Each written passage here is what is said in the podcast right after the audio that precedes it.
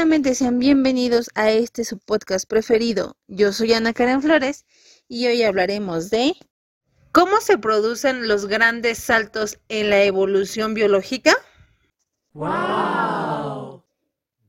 La población humana se extiende a lo largo de miles de años, pero comparado con la edad de la Tierra, los humanos tenemos poco de existir ya que desde en un principio solo existían organismos unicelulares y microbios, y la vida animal apareció miles de años después del origen de la Tierra.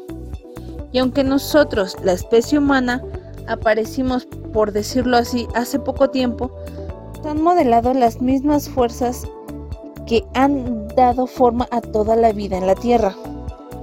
Y para que podamos ver cómo encajamos, tenemos que mirar atrás, mucho más allá de nuestros orígenes, para ver cómo evolucionaron otros seres vivos.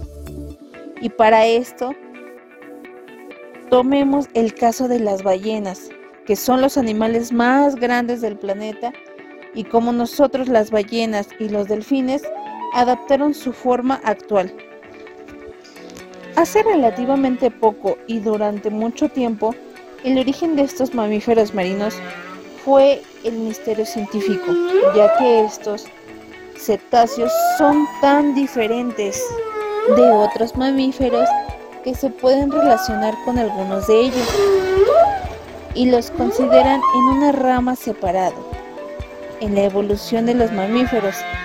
Y aunque los mamíferos aparecieron en la superficie de la Tierra hace unos 200 millones de años y sus características, que son seres de sangre caliente, em, dan a luz a sus crías vivas y respiran aire y todas estas son adaptaciones propias de la vida en la Tierra, pero las ballenas y delfines, que son mamíferos que viven en el agua, y aunque sabemos que los mamíferos evolucionaron, en la Tierra y por eso es un gran misterio el cómo evolucionaron estos.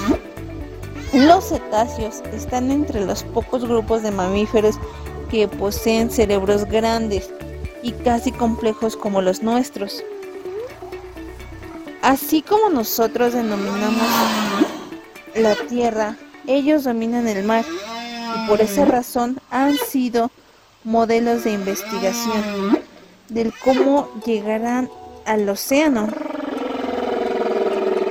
Ahora bien, el paleontólogo Gingerich descubrió un pedazo de fósil que era la parte posterior de un cráneo que no conseguía identificar y que era la región eh, temporal que estaba muy bien conservada y que le dio la pista de saber lo que era la parte interna del oído de un animal y que tenía una forma muy característica que actualmente solo se encuentra en una clase de animales que son los cetáceos.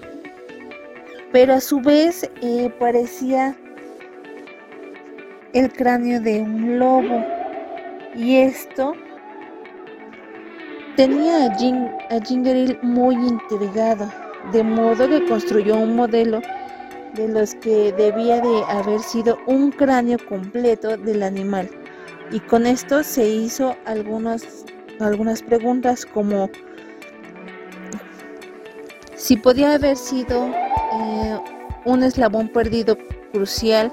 Los cetáceos habían evolucionado de mamíferos terrestres y para esto Gingerich se dio a la tarea de buscar más fósiles que le permitieran mostrar los diferentes pasos de la transformación de las ballenas a lo que se le llama formas de transición. Gingerich decidió buscar en otra parte más fósiles de cetáceos para poder afirmar lo que él creía. Así que fue al desierto del Sahara, del que hace más de 40 millones de años fue parte del mar Mediterráneo. Y aquí encontró a lo que se le llama Valle de las Ballenas. Y este nombre está justificado ya que hay montones de esqueletos de ballenas de hace 40 millones de años.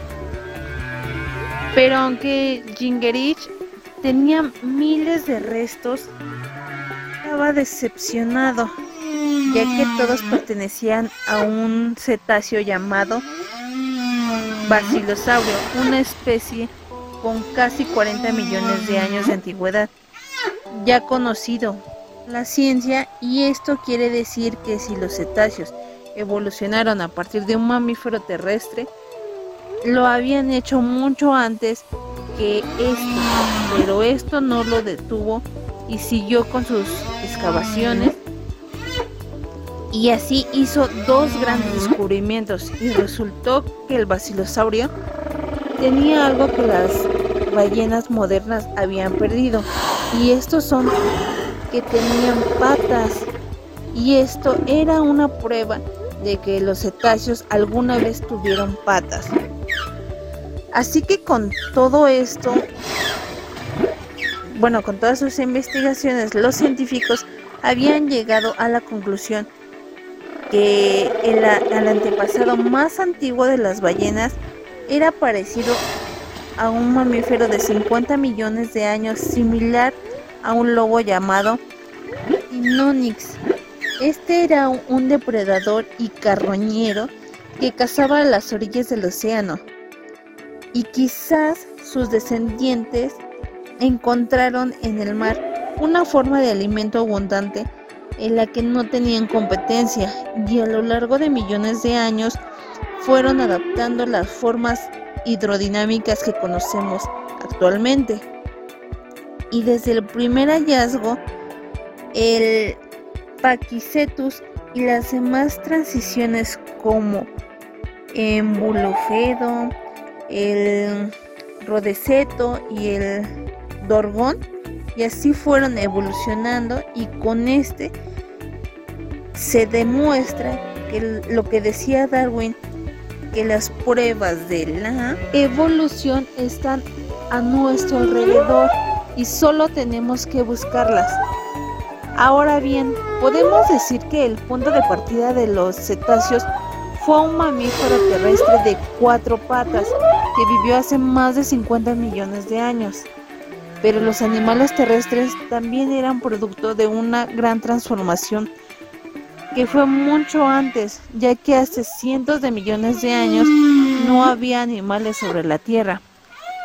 Y hasta entonces todos nuestros antepasados habían vivido en el agua y así que en algún momento tuvieron que pasar de vivir en el agua a vivir en la tierra.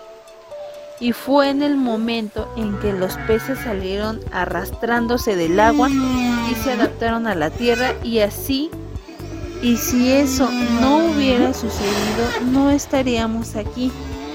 Ahora bien, todos somos tetrapodos tanto como aves, reptiles, etcétera. Y esto que tenemos, esto quiere decir que tenemos cuatro extremidades y que lo que significa es que descendemos de un mismo antepasado común. Se dice que los primeros eh, tetrapodos antes de salir del agua desarrollaron dedos y esto revolucionó a todo lo que se creía antes de que los peces salieron del agua con patas con formas de aletas, lo cual no fue así. O sea que desde este método, los tetralopodos no tenían eh, que haber desarrollado las patas después de salir de tierra, sino que sus miembros ya habían sido desarrollados previamente y estos les ayudaron a sobrevivir en la tierra. El paso del agua a la tierra solo es el ejemplo más reciente de la experimentación evolutiva con formas radicalmente nuevas. Una transformación anterior, quizás la más significativa de todas, ocurrió hace más de 500 millones de años y dio origen a todos los animales que conocemos. Ahora bien, los animales, según el registro fósil, aparecieron hace 570 millones de años. Y esta crucial transformación se le conoce como la explosión cámbrica. Esto fue uno de los grandes sitios de la Tierra, ya que hace alrededor de 500 millones de años, de repente las cosas cambian y se produce una extraordinaria explosión de diversidad y por esto repentina eh, ocurrió la repentina aparición de los fósiles. Se acuñó el término explosión cámbrica, así que Darwin dijo, esto es un problema para mi teoría. ¿Cómo es que de repente los animales aparecen de la nada? Y esto, en cierto punto, eso sigue siendo un misterio. Bueno, todos los animales que han existido en los últimos 500 millones de años son el resultado de modificaciones de estos em, cientos de... se desarrolla la forma final del animal. Pero, ¿cómo sabían los embriones qué forma tenían que adaptarlo? Así que William Betson, un naturalista del siglo XIX, descubrió que los esqueletos de los animales revelaban una estructura subyacente de elementos que se repetían y observó que a veces los animales se desarrollaban eh, con un segmento en un lugar eh, erróneo. Bateson no tenía la idea de cómo esto ocurría, pero sospechaba que estos cambios podían ser la, eh, la fuerza motriz de la evolución. Una búsqueda de más de un siglo había concluido la máquina genética de la evolución de un cuerpo resulta ser un pequeño eh, grupo de genes enormemente poderosos, y lo que significa que la evolución es un proceso más simple de lo que creíamos. Cuando pues, pensamos en la increíble diversidad de formas que existen, al principio creímos que había em, que habían producido todo tipo de nuevas generaciones a partir de cero. Y ahora entendemos que no es así. La evolución eh, trabaja con paquetes de información y utiliza de formas nuevas, diferentes y crea combinaciones diferentes sin tener que inventar nada nuevo, solo nuevas combinaciones. Y lo que vemos ahora en todos los animales son las variaciones de un patrón corporal que ya existía hace 500 millones de años. Y bueno, ¿qué hay de nosotros? Nosotros, eh, bueno, nuestros cuerpos están construidos a partir de los mismos genes de los demás animales y sin embargo somos diferentes, ya que ningún animal crea o diseña como nosotros. Parecemos tan especiales que podemos pensar que de alguna forma somos una especie de la evolución, una especie diferente, pero no es así. Eh, parece haber sucedido que en cuanto nosotros, bueno, nuestros antepasados bajaron de los árboles y empezaron eh, a andar sobre dos patas, podemos creer que esto sucedió hace aproximadamente 4 millones de años. Con todo esto, podemos concluir que la evolución ha trabajado con nosotros de la misma forma que todos los demás organismos del planeta y que estamos aquí gracias a una serie de condiciones accidentales de adaptaciones específicas y, oportunidades aprovechadas. Bueno, con esto concluimos el podcast del día de hoy y esperamos que todo sea de su entero conocimiento. Muchas gracias y esperamos nos sigan escuchando.